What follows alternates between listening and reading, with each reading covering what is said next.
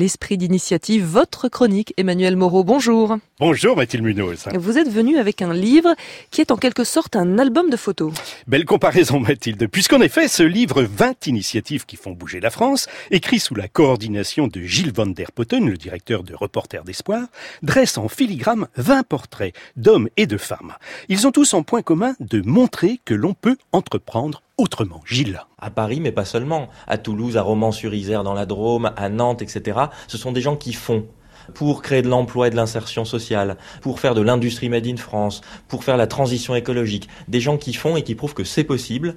On peut agir aujourd'hui en France, créer de l'emploi, créer de la valeur écologique, euh, créer du lien social. Ce livre est préfacé par Jean-Louis Etienne. Jean-Louis Etienne, un aventurier. Pourquoi vous avez choisi cet homme?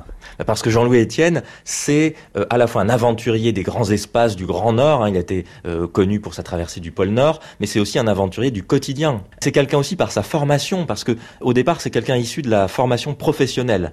Il dit il faut absolument qu'on revalorise cette filière. Lui-même était tourneur-fraiseur.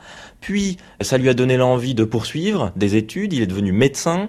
Et puis, il a embarqué sur le bateau de Tabarly, qui lui a dit, on cherche un médecin pour embarquer. Est-ce que vous êtes prêt? Il a dit, euh, j'embarque avec vous.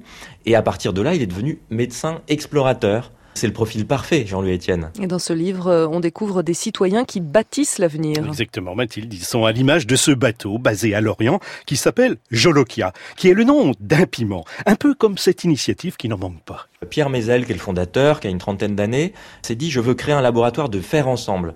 Il s'est interrogé quel est le lieu le plus spartiate, le plus difficile pour créer de la vie en collectivité? Il s'est dit c'est le bateau. Donc il a trouvé aux enchères un bateau, un vieux bateau de la Volvo Race, de 20 mètres, et euh, il a lancé un appel aux borgnefesses, aux gens qui rencontrent des problèmes. Il voulait un, un casting qu'on ne voit nulle part ailleurs. Et donc il a recruté un analyste financier, un pilote de ligne, un gars des cités, une championne d'escrime paraplégique, un unijambiste. Il a dit ensemble, sur ce bateau, on va non seulement créer du faire ensemble, mais montrer qu'on peut aussi gagner des courses. Donc on peut être performant malgré toutes ces différences. Donc c'est un éloge de la diversité. Ils ont montré qu'ils pouvaient gagner des courses. Et c'est un bateau, mais ça pourrait être une scène de théâtre, un terrain de foot, une ville.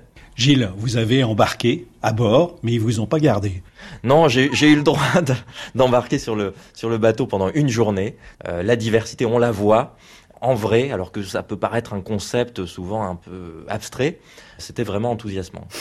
20 initiatives qui font bouger la France et co-signé par Reporter d'Espoir et Jean-Louis Etienne.